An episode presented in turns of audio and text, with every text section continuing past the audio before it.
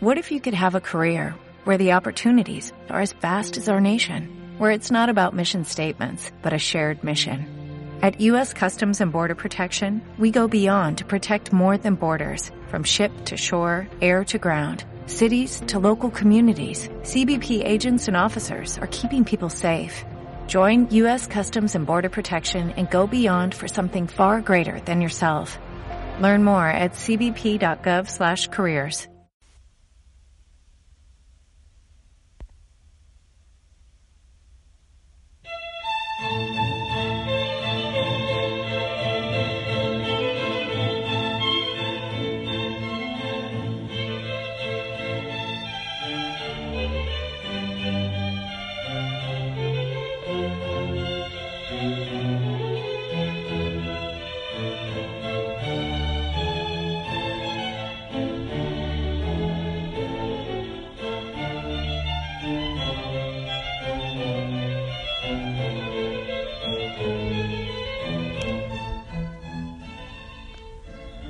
Señor amado, un nuevo día amanece. Tantas oportunidades, tantas posibilidades, tantas bendiciones. Un día que nos regalas y que no se repite. Cada día con regalos singulares, diferentes, especiales. También con retos singulares y especiales. Queremos vivir, Señor, este día como si fuese el primero. Sin tanto pensar en los otros, vivirlo de manera especial. Ayúdanos, Señor, a no separar nuestra mente, nuestro corazón, todo nuestro ser de ti, de tu presencia, porque tú eres nuestra meta. Contigo caminamos mejor, tú caminas con nosotros. Bendice, Señor, bendícenos, Señor. Bendice a la familia Osana, bendice a las ojeras, bendice todo lo que hoy haremos para que sea en tu nombre y para tu gloria. Te pido, Señor, por aquellos que tienen dificultades. Hay enfermedad, hay en los hospitales, por ejemplo, en tantos lugares donde de manera especial se puede centrar el dolor. Llega, Señor, con bendición. Derrama tú la bendición sobre todos. Bendito seas. A ti, hijo, hija Osana, muy buen día. Te saludo así con la mano en el corazón para enviarte esos latidos eh, de amor por el Señor, pero también por ti.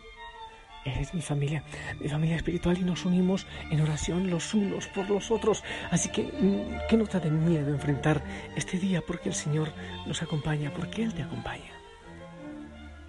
Que el Espíritu Santo nos ilumine.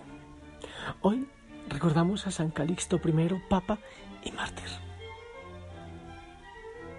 Quiero compartirte, la primera lectura. Hoy empezamos una reflexión de eh, la carta de San Pablo, a los romanos. Vamos a ir profundizando poco a poco eh, para aprender más. Que sea el Señor quien nos lleve la mano con la luz del Espíritu Santo.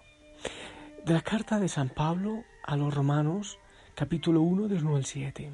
Yo, Pablo, siervo de Cristo Jesús, he sido llamado por Dios para ser apóstol y elegido por Él para proclamar su Evangelio ese Evangelio que anunciado de antemano por los profetas en las Sagradas Escrituras se refiere a su Hijo Jesucristo, nuestro Señor, que nació en cuanto a su condición de hombre del linaje de David y en cuanto a su condición de Espíritu Santificador, se manifestó con todo su poder como Hijo de Dios a partir de su resurrección de entre los muertos.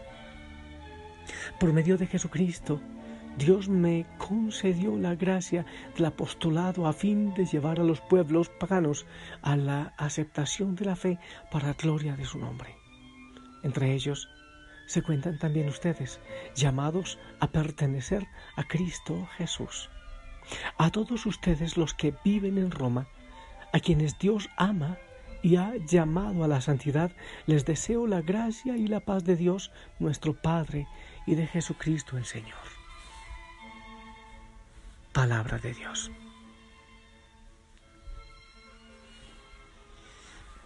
Mi gente, podemos asumir algunas algunas cosas bien interesantes de, esta carta de San Pablo a los romanos. Pero permíteme que quiero salir al jardín. Me decidí. Eh, Pablo se presenta. Eh, lo que hemos leído hoy es la presentación de Pablo, elegido por el Señor como apóstol. Me parece lindo. Eh, Qué bueno es también presentarme a ustedes y, tener la convicción, esa firmeza que tiene Pablo para decir es que yo he sido elegido para evangelizar a tales o cuales personas. Me parece hermoso. Qué bueno que también tú hoy que vas a anunciar y cuando vayas siempre a anunciar, lo hagas en nombre de Jesucristo. Es que eh, debes empezar por comprender que no anuncias un mensaje tuyo, sino el mensaje del Señor eh, en ti, en tus labios, en tu experiencia, que el Espíritu Santo te revela cada día, cada día un poco más. Entonces, yo también he dicho muchas veces que cuando uno anuncia, debería dar el paso eh, a no estar contando siempre historias de otros, como lo decía tal santo, me parece genial el testimonio de los santos, de los apóstoles, pero es mucho más convincente cuando uno habla de su testimonio, cuando uno dice, mira, es que el Señor ha transformado mi vida y en este momento yo anuncio su palabra. Yo soy un testimonio. Sabes que hay muchas cosas escritas que la, gente puede decir, no, eso no, es verdad, eso es un invento, pero la historia de cada uno, la obra del Señor en tu vida, eso nadie lo puede refutar, porque tú eres el testigo principal. Entonces yo siento que es lo que Pablo está haciendo hoy en esta en este inicio, en esta presentación que hace de la carta a los romanos. Es empezando por su testimonio, compartiendo lo que él ha vivido y la elección que el Señor ha hecho de él tan frágil. Lo escucharemos en otros momentos en la carta, esclavo. Sí, esclavo de Jesucristo. Qué hermoso uno poder decir eso. Es que el Señor, Señor me ha escogido, me ha preparado desde mi miseria para anunciar, para proclamar. ¡Wow! Cuando uno siente eh, esa elección del Señor en medio de mi debilidad, y saberse elegido para anunciar, para vivir por Él, eso es otra realidad. ¿Para qué te escogió a ti el Señor? ¿Para tener hijos? Bueno, eso es una cosa importante y hermosa, pero quizás no sea la fundamental. Para trabajar, bueno, sí, hay que poner la tierra a producir, pero hay algo más profundo, seguramente, para lo cual el Señor te ha escogido y el sueño que hay del Señor en tu vida. ¿Cómo te presentas? Si tú hoy vas a, dar testimonio del Señor, vas a predicar, ¿cómo te presentas? Qué hermoso que te presentes como elegido en medio de tu debilidad, elegido, esclavo del Señor, porque estás no para hacer tu voluntad, sino para hacer la voluntad del Señor.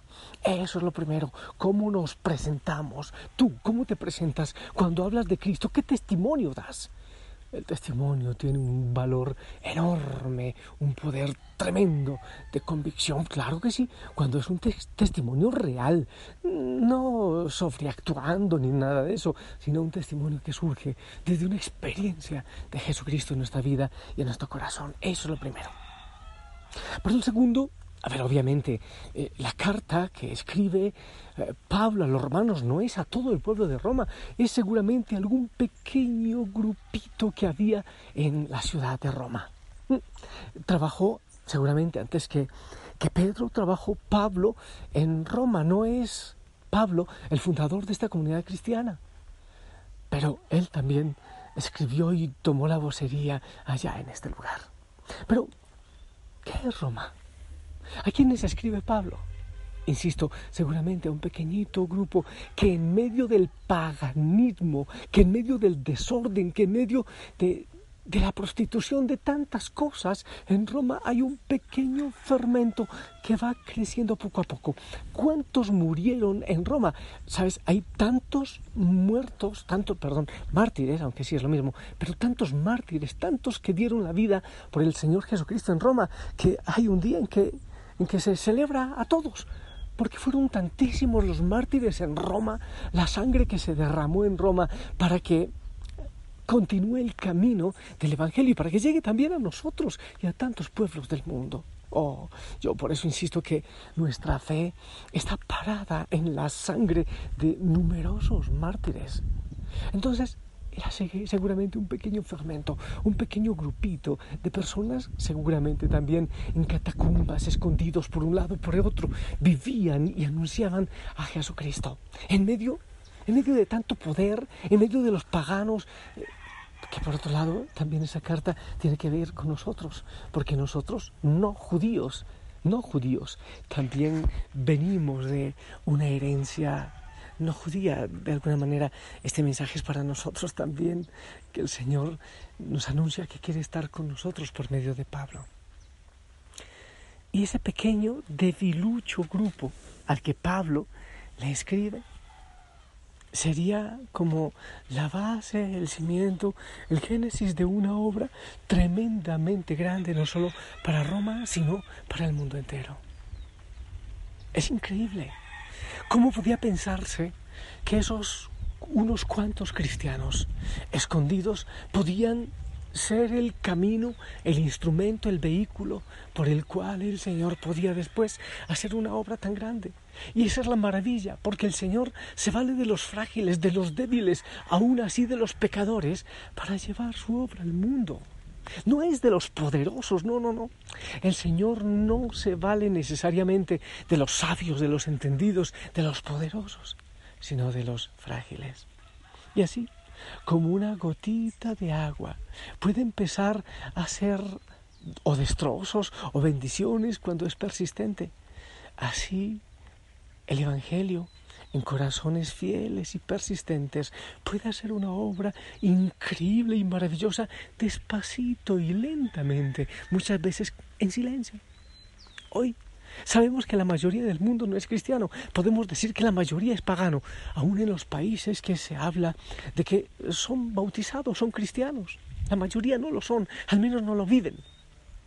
Pero un viejito, una viejita por allá orando, un curita por allá que persiste con la Eucaristía, un papá, una mamá, a veces en contra de, instituciones, sigue anunciando eh, el Evangelio, sigue formando a sus hijos en el Evangelio, suavecito, a veces silenciosamente, en medio de las dificultades. El Señor lentamente llena esa paciencia, hace obras maravillosas. Tú puedes decir, pero ¿cómo puedo yo transformar mi familia? ¿Pero qué puedo hacer en la empresa en la que trabajo? ¿Qué puedo hacer yo en mi barrio donde parece que galopa a velocidades el enemigo? ¿Cómo puedo yo hacer algo y transformar algo? ¿Sabes? Una vez más, en esta carta a los romanos y en este contexto que estamos viendo, se puede ver con claridad que lo que importa no siempre es la fuerza que nosotros pongamos, sino que es la gracia del Señor. Es Él quien lentamente va haciendo la obra. Tú sé fiel, tú entrega la vida, tú haz la voluntad del Señor y Él hará el resto. ¿Sabes por qué? Porque Él tiene una mirada distinta. Él ve muy distinto a lo que nosotros vemos. ¿Cómo es la mirada de Jesús? ¿Cómo es la mirada de Jesús? Para la que solo sueña cautivar por su silueta, imagínate cómo la mira Jesús. Se mira con el amor con que un padre mira a un hijo y mira viendo la historia que hay detrás. Se mira con el perdón que costó su sacrificio, imagínate cómo mira Jesús.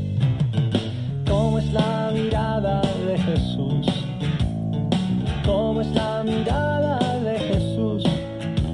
Para el loco de la calle con su frasco de pegante, imagínate cómo lo mira Jesús, cómo es la mirada de Jesús, cómo es la mirada de Jesús. Para el niño que le dio por ser punqueto. Imagínate cómo lo mira Jesús. Se mira con el amor con quien padre mira a un hijo y mira viendo la historia que hay detrás. Se mira con el perdón que costó su sacrificio. Imagínate, imagínate, imagínate cómo mira Jesús.